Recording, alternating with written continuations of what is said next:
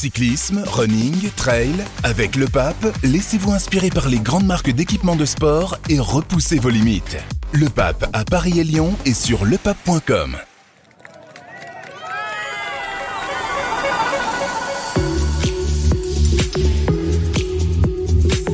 Le Tour de France ne s'arrête jamais et ça tombe bien, on a plein de choses à se raconter.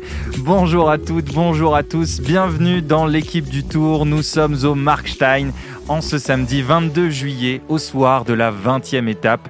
Tadej Pogacar s'est imposé ici, mais le fait marquant du jour, c'est l'épopée de Thibaut Pinot, évidemment. Le Français qui, pour sa dernière journée en montagne sur le Tour de France, est parti seul dans le petit ballon, sur ses routes d'entraînement, au milieu d'un public en transe. On a assisté à des scènes puissantes, émouvantes. On a bien cru qu'il s'envolerait vers la victoire, mais il lui a manqué un peu de jambes pour aller au bout. On a peut-être vécu la journée la plus forte de ce Tour de France et on va longuement en discuter avec le trio fidèle au rendez-vous. Alexandre Ross, salut. Bonsoir. Anthony Clément, salut Anthony. Salut. Et Nicolas Pertu qui était déjà pas d'accord avec tout ce que je racontais dans mon lancement. Salut Nico. Allez, l'équipe du Tour au soir de la 20e étape, c'est parti. On se souviendra longtemps de cette étape, messieurs, de ce raid solitaire de Thibaut Pinot, de cette foule immense massée au bord des routes, de ses routes à lui. Messieurs, comment avez-vous vécu cette journée? Allez, Alex. Bah avec le frisson. Enfin, je pense que qui n'a pas eu le frisson quand, quand Pinot euh, ouvrait la route dans le, dans le petit ballon, quand il est passé dans le virage de ses supporters? C'était un peu le, le scénario rêvé auquel on n'osait pas forcément croire. J'oublierai jamais cette journée, c'est sûr. Oui, on, disait hier que ça serait sûrement pas jouable pour la victoire d'étape. Et à un moment donné, euh, moi, franchement, au sommet du petit ballon, je me dis que c'est possible. Et euh, ça ressemble à un vrai rêve. Euh, c'est plus beau qu'un rêve. Et euh, bon, ça le fait pas. Mais on parle du virage Pinot, mais c'était aussi toute, toute l'étape. Enfin, c'était, moi, j'ai l'impression que c'était l'étape où il y avait le plus de monde depuis le départ du Tour. Et tout le monde était venu pour lui. Et être là, alors que tout le monde l'attend, bah, fallait le faire parce que c'était pas non plus facile d'être en l'échappée. C'était sa journée. Il aurait pu être écrasé par la pression. Et il a vraiment été à la hauteur des attentes. Donc, ouais, c'était vraiment une magnifique journée. Ah, Alex, tu as pris le parcours hein, en avant-course, qu'on appelle, c'est-à-dire avant les coureurs. Tu es d'accord aussi là-dessus On avait énormément de monde euh, aujourd'hui, évidemment, euh, quasiment que des pancartes pour Pinot. Ah oui, oui, c'était, euh, il y avait du monde absolument, absolument partout, dans tous les cols. C'était que, que pour Pinot. Après, je tiens à dire que public très discipliné de manière générale, vu le monde qu'il y avait, on, en- on pouvait un peu craindre des débordements comme on, on en avait eu euh, dans d'autres étapes. Mais là, c'était, euh, c'était propre et, euh, et c'était, c'était fabuleux. Ouais, C'était étonnant parce que normalement le, le public du Tour de France, il vient pour voir la course, il vient pour voir tous les coureurs. Là, on sentait vraiment que c'était le Tour de Pinot. Enfin, c'était c'était une journée particulière. Nico, toi qui l'as vécu en dehors, c'est-à-dire plus à la télé parce que tu as dû aller directement à l'arrivée, qu'est-ce que tu as ressenti devant les images? Comment tu as perçu ça? Comme tout le monde, euh, très heureux pour lui déjà. Parce que c'était un peu sa journée à lui et pas la nôtre. Et la journée de tous ses supporters. Nous, nous ne sommes que des journalistes, il faut pas l'oublier. J'ai une grande pensée pour lui parce que de ces 15 dernières années, peut-être même de ces 20 dernières années, peut-être même de ces 30 dernières années, c'est le seul coureur qui génétiquement en France était capable de gagner un grand tour.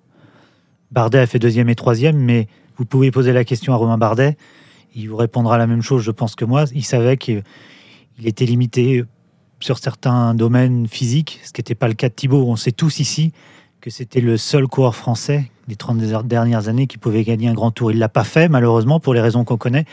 Donc c'est un peu ça, moi, qui c'est ce coureur-là qui s'en va.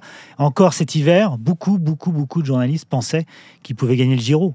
C'est fou de penser ça, parce qu'on sait que ce gars-là, il avait un truc en plus Il par rapport à lui. autres. Voilà. Oui, et c'est le cas de peu de coureurs. On va revenir hein, sur, sur sa carrière, sur son potentiel, sur euh, ce qu'il a réussi ou pas, et puis tout ce qu'on a traversé avec ses exploits, euh, ses défaites, on va dire, ses, ses échecs. Il y a eu les montagnes russes émotionnelles avec Thibaut Pinot, mais si on reste sur l'étape pour le moment, euh, est-ce qu'à un moment vous avez cru qu'il allait le faire, qu'il allait gagner? J'y ai cru un petit peu après le sommet du petit ballon. Mais je dois dire que le rêve s'est envolé très vite au pied du Platzer Vasel. Alors, au sommet du petit ballon, il a 30 secondes d'avance sur le duo Barguil-Pitcock, qui va être ensuite rejoint par Chris Harper. Et il a 1 minute 25 sur le peloton. Il reste une descente assez technique, avec un revêtement hein, très, très difficile. hein, une descente vicieuse où David Godu, son coéquipier d'ailleurs, est allé au tapis. Une 25 sur le peloton. On pouvait dire que ça suffisait pas, mais malgré tout, dans le Platzer Vasel, l'écart ne se comble pas tout de suite, non? Bah, ça dépendait aussi euh, du groupe maillot jaune. Et on pouvait se dire que. Alors évidemment, on avait vu UAE qui avait roulé euh, toute la journée. Euh, S'il roule toute la journée, c'est pas pour rien. Mais en même temps, euh, voilà, Pogacar n'attaquait pas. Donc il y avait une part d'irrationnel devant la- l'avancée de Thibaut Pinot. Et on se disait que si euh, Pogacar partait euh, plus tard, ça pouvait éventuellement le faire. Mais euh, évidemment, quand, quand Pogacar a accéléré, on a vu le chrono euh, tout de suite baisser dans l'écart. Et là, c'était fini. En plus, Jumbo Visma avait perdu entre guillemets Sepkus, en tout cas Sepkus, donc le meilleur lieutenant de ce Tour de France, m'a été largué parce qu'il était tombé en début d'étape avec Carlos Rodriguez. Donc il y avait des conditions qui pouvaient être favorables euh, pour Pinot. Nico, toi, tu croyais pas trop. Pourquoi? Parce que tu pensais que ça suffirait pas, que les gens mettaient pas en rendez-vous, que UAE voulait trop rouler? Un peu des deux. Hein. UAE voulait, on l'a senti tout de suite, voulait la victoire, même avec une 20 à un moment. euh, on sait très bien que dans, le dernier, euh, dans la dernière grosse montée, euh, ça revient très très vite quand Pogacar et Vingegaard attaquent. Donc euh, pff, non, franchement, moi j'ai l'impression, euh, j'ai eu cette impression-là et je me trompe sûrement que dans sa tête, à lui, Thibaut, je ne sais pas, peut-être il l'a dit, j'ai pas vu les interviews là, Mm.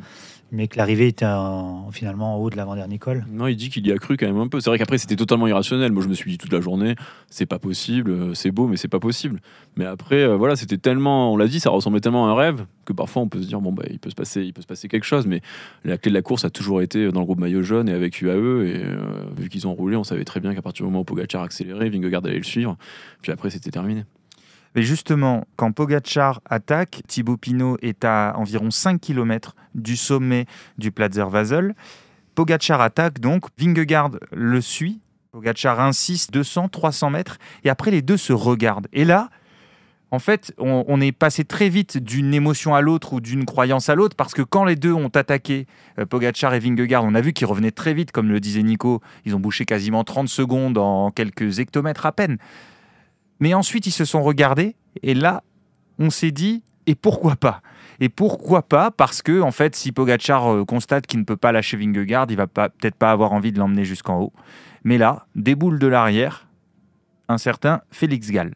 Est-ce que vous avez compris Prêt entrer l'accusé. non, non, on n'ira pas, on pas jusque là, mais euh, mais parlons de ce moment-là. Félix Gall donc roule, revient sur les deux leaders, donc Pogacar, Vingegaard, qui sont en train de se regarder, et Félix Gall prend le manche pendant de nombreux kilomètres. Comment vous comprenez ça? Il voulait essayer de revenir au général? C'était c'est quoi l'idée? Bah, pour le coup, son équipe, ils sont cohérents depuis le début du tour. On sait que il vise le, général et que c'était l'occasion pour lui de creuser un écart. C'est évident que si euh, vous roulez devant Pogacar et Vingegaard dans la dernière ascension, c'est pas pour gagner l'étape parce que vous savez que euh, vont vous vont vous planter dans la foulée. Enfin, ou alors ils sentaient vraiment très très fort, mais je vois pas trop l'intérêt de faire le train pour Pogacar et Vingegaard si vous voulez les battre euh, dans l'emballage. Donc l'intérêt pour lui, c'était de creuser un écart au général sur qui, pourquoi. Il avait, en il deux minutes. de. Il avait Bah, 2 minutes 21 de retard sur voilà, pour moi, c'est le seul JLV. objectif.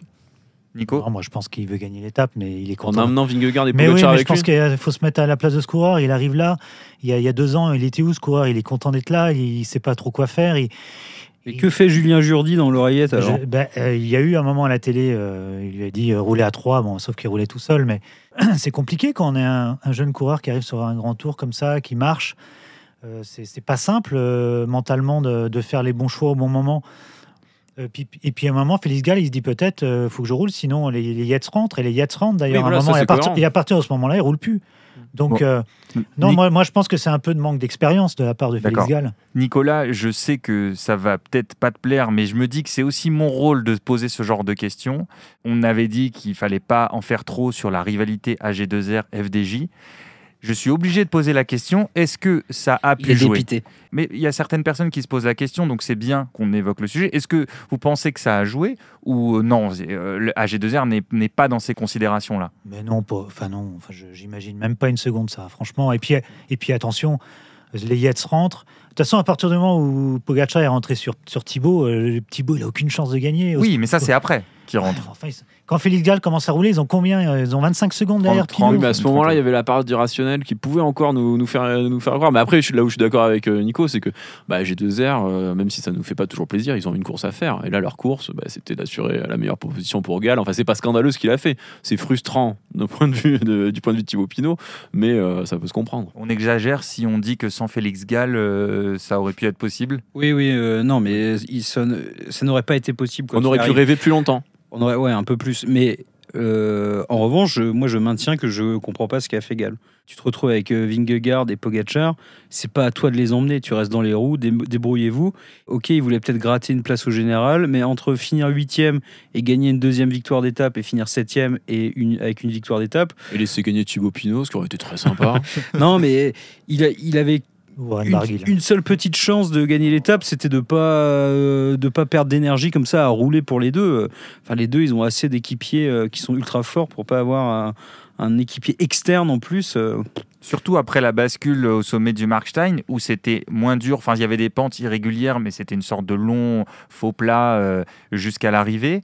Là, il a, il a beaucoup, beaucoup, beaucoup relayé, euh, alors que ça passait pas. À bout d'un moment, Vingegaard l'a aussi appuyé, mais c'est vrai qu'à un moment, on s'est interrogé. Peut-être qu'il voulait finir à 3 Après, et tenter sa chance pour la L'autre victoire question, c'était quand on parle de rapport d'équipe. Moi, quand j'ai vu Pogacar attaquer, j'ai guetté aussi l'attitude de Vingegaard. On a tous suivi euh, la polémique entre Jumbo et, et Groupama hier. On pouvait dire quelle était l'attitude de Vingegaard par rapport à Pinot. Et Vingegaard n'a pas relayé Pogacar à ce moment-là. Il était dans une attitude purement défensive. Donc, si ça tenait qu'à Vingegaard et à Jumbo, bah, euh, Pinot aurait pu avoir plus de temps. Bon, en tout cas, euh, Thibaut Pinot euh, n'a pas remporté d'étape sur ce Tour de France. Il était quand même très ému, quasiment aux larmes à l'arrivée, hein, dans ses différentes interviews. Et il a reconnu qu'il pensait pas que ça lui ferait autant d'effet. Il s'attendait à des émotions fortes, surtout au Tour de Lombardie qui devrait euh, conclure sa dernière saison dans le peloton professionnel.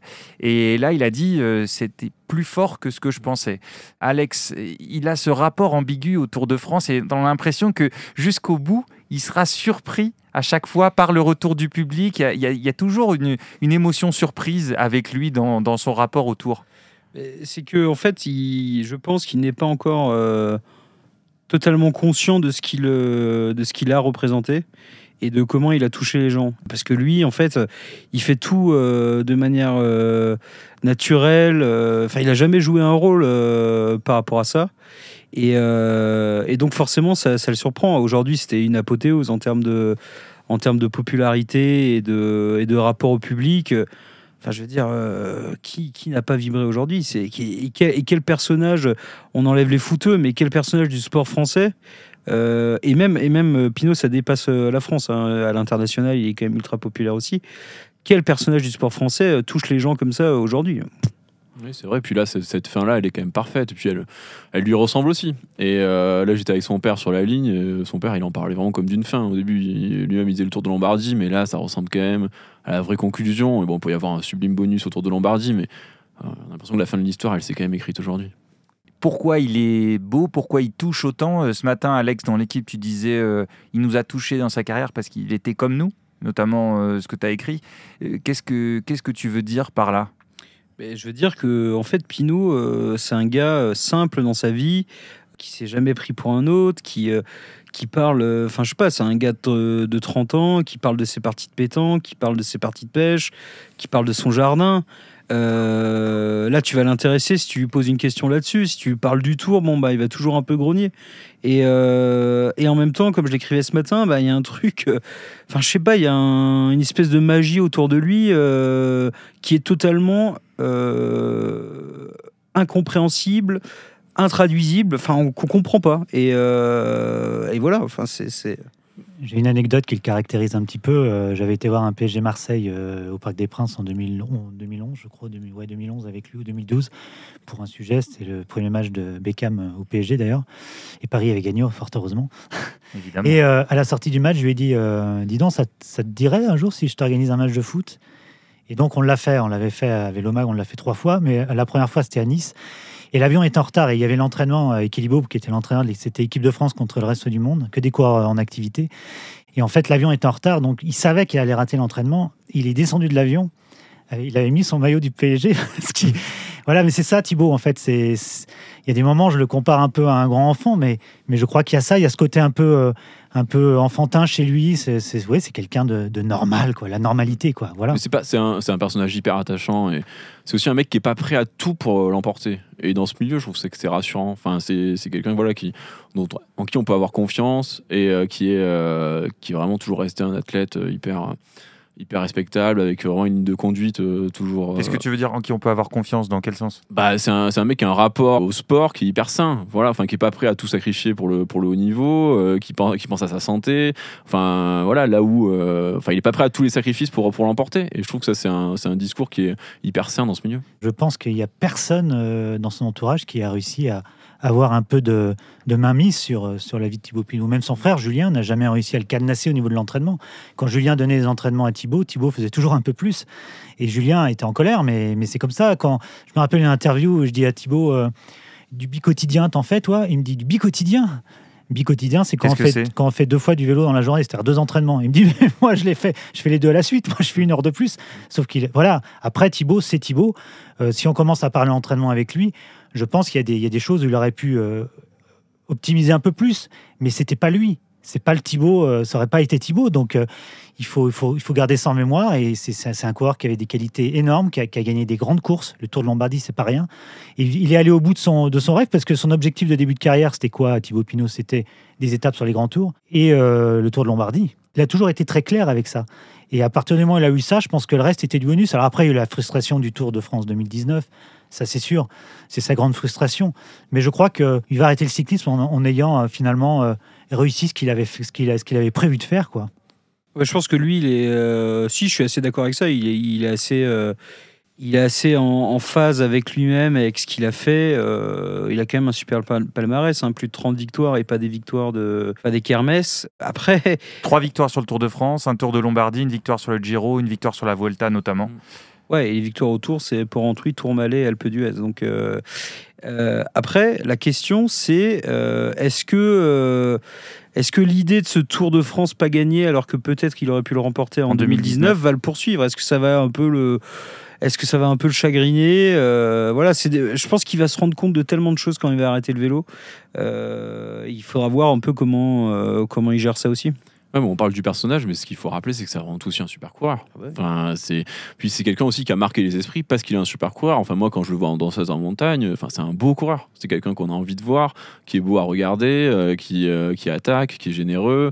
Euh, ça aussi, ça compte et qui a eu des vrais résultats. Enfin, si c'était juste des bonnes interviews et, et un rapport cool et décontracté au sport et quelqu'un de rafraîchissant, il aurait pas autant marqué les esprits. C'est un vrai champion et euh, ça, ça, compte aussi. Et c'est surtout, ça s'est vu aussi sur le Tour de France. Même s'il y a eu des déceptions, euh, il a su quand même le montrer au plus haut niveau. Et même aujourd'hui, enfin, la façon dont il a d'être euh, d'être au niveau attendu, alors que c'était quand même aussi une sorte de pression. tout le monde l'attendait pour son dernier jour. Il aurait pu être écrasé par ça. On sait très bien que depuis le début du tour, c'est difficile de prendre des échappées. Mais là, il a été à la hauteur. Mais on a l'impression que ça l'a libéré un peu cette, cette annonce de retraite en début de saison, euh, qui vivait ça avec un peu plus de détachement, alors qu'on a connu des éditions du Tour avec lui, où vraiment il était complètement euh, écrasé par euh, l'effet Tour de France. Il avait envie de se réfugier dans sa tanière un peu. Et là, on a l'impression qu'il a, il a accueilli un peu plus le, ces dernières années l'enthousiasme du public, euh, l'engouement autour de lui, euh, la passion. Oui, en fait, je pense que c- il a commencé à le dire au Giro cette année, à reconnaître qu'il avait fait une erreur dans sa carrière. Et après, c'est une erreur qu'il aurait sans doute pas pu éviter euh, dans l'équipe dans laquelle il était. On comprend aussi les choix qui ont été faits, mais en fait, le classement général, ça l'a corseté. D'avoir cette pression d'être un leader, c'était pas pour lui. Ouais, c'est un coureur, c'est un coureur C'est ça qui libre. était touchant chez lui. C'est c'est un mec euh, qui était là pour aller chercher des étapes. Euh, Mais on a dit qu'il était fait pour, euh, qu'il était un des rares coureurs qui avait le potentiel Oui, de mais- gagner le Tour de France. Oui, mais lui, il veut pas vivre avec ça. Et en fait, le, le- le, le problème de le problème entre guillemets, et en fait, c'est très bien comme ça, c'est qu'il a jamais voulu euh, forcer sa nature. Il aurait fallu qu'il force sa nature pour gagner le Tour. Et il a jamais voulu le C'est faire. ça qui le rend Il- passionnant. bah voilà, un coureur il français ne qui a le niveau pour gagner le tour et dont c'est pas le rêve. Et qui finalement, au fond de lui, en a pas totalement envie, même s'il a été assez paradoxal sur ça. Enfin, forcément, il était tiraillé, mais c'est ce tiraillement qui est passionnant chez lui. Son Et- corps est trop fort pour sa tête, en fait. Mais c'est pas. Il a du non, mental. Moi, je en trouve que c'est une des- une- un des trucs faux sur lui, c'est qu'il a de dire qu'il a pas de mental. Il a un énorme mental. Mais oui, mais c'est surtout c'est sa tête le, le problème entre guillemets, mais pas dans le sens de faiblesse. C'est qu'il a la tête dure. C'est que c'est dur de lui faire, euh, de lui faire comprendre qu'il faut qu'il change certaines choses. Et lui, il a, il a jamais voulu s'embêter avec, euh, avec, des, avec des choses qui convenaient pas avec sa manière de vivre, avec sa manière d'être. Et, euh, voilà, comme je le disais, il aurait fallu qu'il force sa nature pour euh, essayer de gagner le tour. Il n'a pas voulu le faire. Et euh, c'est un choix qu'on qu'on doit respecter. Forcer sa nature, notamment sur le rapport à la, je sais pas, à la nutrition, à Oui, l'entraînement. non, mais on peut euh, prendre, on peut prendre au tout, hein, on peut prendre tout en détail. La hein. médicamentation, tu peux, tu peux aller partout. Mais c'est toujours quelqu'un qui a dit non avant de dire oui. Il dit, toujours non. Même, même à son père, hein, quand il était enfant, il disait non. Puis après, il revient plus tard, il dit oui. C'est ça, Thibaut Pinot. Euh, il lui a fallu combien d'années pour avoir un sauna chez lui? Euh, je, crois que c'est 5 ou 6 ans. Il a été une fois en altitude. Il est, redescendu, il était malade. Il a dit c'est terminé, j'en fais plus. Enfin, c'est pas. voilà, mais c'est Thibaut. Il faut l'accepter comme ça. Et je crois que il y a des équipes qui n'auraient pas accepté. Marc Madio l'a accepté. Euh, après, ça peut énerver. hein. Il y a beaucoup d'anciens euh, d'anciens euh, entraîneurs ou de gens qui ont été autour de Thibaut Pinot qui disent aujourd'hui il aurait fallu faire autrement. Mais non, mais non, parce qu'on pense peut pas, pas de regret à l'arrivée. Enfin, là même, c'est même sur sa journée d'aujourd'hui, il disait qu'il avait, il avait pas de regret même s'il a pas gagné. Euh, je pense qu'il est, il a de quoi être fier et il est très content de la manière dont il a mené sa, sa carrière. Il y, a, la partie effectivement euh, professionnelle, euh, entraînement dont parlait Nico, mais il y a aussi une partie euh, psychologique, mentale énorme. En fait, Pinot n'était pas prêt à accepter à devenir une star. S'il gagne le tour, c'est une star. Je pense que ça lui a fait peur. Ça lui a toujours fait peur. Et quelque part, c'est forcément un frein psychologique qui a existé en lui. Pourtant, j'ai une question, Alex, parce que justement, ce sujet m'a toujours interrogé avec lui. C'est que pour autant, quand tu le vois au départ, là, aux arrivées, il est plutôt disponible pour le public. Il aime parler. C'est un mec qui, il t'a donné des interviews riches. C'est-à-dire à partir du moment où il accepte de donner l'interview, de répondre à tes questions, il y va franco. Il est ouvert, euh, il est ouvert sur euh, les gens, sur ses, sur ses fans. Donc, euh, pourquoi en fait, de quoi il avait peur? De quoi il avait peur Mais il avait. tu dis, il, avait, il voulait pas être une star, mais il l'est de fait et j'ai l'impression qu'il l'accueille plutôt bien. Oui, mais il le- il il l'est en accès. Il l'est parce qu'il a toujours accepté ses, euh, ses faiblesses et il les a dévoilées. Et ça, en fait, tu peux te dire que c'est le début de ne pas être un champion, en fait. Enfin, la phrase n'est pas ultra française, mais euh, un champion, euh, regarde Vingegaard, il dévoile aucune faille, rien du tout. voilà, les mecs sont des blocs. Ça, ça veut pas dire qu'ils en ont pas, mais le fait de le rendre public, c'est comme accepter déjà qu'il y a un truc qui va clocher, en fait. Il est assez transparent comme garçon. Voilà, même on, le- on le voit s'énerver sur la route. Même la dernière fois, euh, dans les Pyrénées, il s'énerve contre Mauduit pour un changement de vélo. Enfin voilà, c'est quelqu'un qui est, qui est parfois à fleur de peau. Même voilà, même sur le, le dernier Giro, il s'énerve. Enfin, on sent qu'il met beaucoup d'affect dans, dans ce qu'il fait. Donc c'est aussi, moi pour moi, c'est ces contradictions aussi qui sont hyper attachantes. Enfin, c'est un, un mec qui euh, qui a toujours montré qu'il y avait autre chose que la victoire et son tatouage c'est que seule la victoire est belle. Euh, c'est voilà c'est c'est toujours c'est ça qui pour moi le rend passionnant parce que euh, il est très difficile à cerner et euh, il nous surprend toujours dans le bon sens. Anthony, tu l'avais suivi pour son premier tour en 2012 et notamment tu avais fait un sujet au moment où il faisait sa valise pour le Tour de France. Sur ce premier tour, comment il était à cette époque? Est-ce qu'il ressemble finalement à ce qu'on connaît de lui maintenant? Mais en fait, en 2012, c'est un tour qu'il qu'il aurait pas dû faire. Enfin, il avait vraiment insisté auprès de Marc Maggio pour, euh, pour faire ce tour-là. Euh, pas grand monde le connaissait. Et en fait, moi, j'étais dans la voiture avec Gilles Comte, qui est le collègue de Nicolas Pertuis, qui est de Franche-Comté. De Donc, Vélo il m'avait Magazine dit voilà, ce coureur, il vient de chez moi. euh, tu devrais aller le voir parce qu'il est super bordélique. Et vu que tu as un sujet valise à faire, ça sera forcément marrant de voir un mec dont la valise est en vrac. Et, ça sera... et euh, en fait, c'était. Donc, moi, je le connaissais pas. Moi, je suis au foot le reste de la saison. Donc, il connaissait, il me connaissait pas du tout. Et c'était son premier Tour de France. Il m'avait dit bah, viens à l'hôtel euh, la veille du Tour de France, le vendredi. Donc j'avais débarqué dans sa chambre alors que je le connaissais pas, il m'avait tout ouvert. On avait fait la photo, on avait regardé plus belle la vie. Et euh, c'était, moi, je, trouvais ça assez fascinant. C'est le premier, Tour de France que je voyais, je connaissais pas ce mec. Et euh, voilà, on avait parlé une heure dans sa chambre et euh, il m'avait montré sa, sa- sa valise qui effectivement était en vrac. Et euh, et une semaine plus tard, il était chez lui à la planche des belles filles. Il fait 15e. Moi, je trouve ça bien. Vous savez, mon attachement au top 10 et au top 15. Moi, euh, 15e sur la planche des filles, je trouve ça classe. Donc le, le lendemain, il était au même hôtel que nous, le matin, et je le vois dans le salon, et je lui dis, bah franchement, bien la 15e place. Et il me dit, non, c'est de la merde, 15e. Il était vraiment énervé contre lui. Je dis, bah tu gagneras ce soir.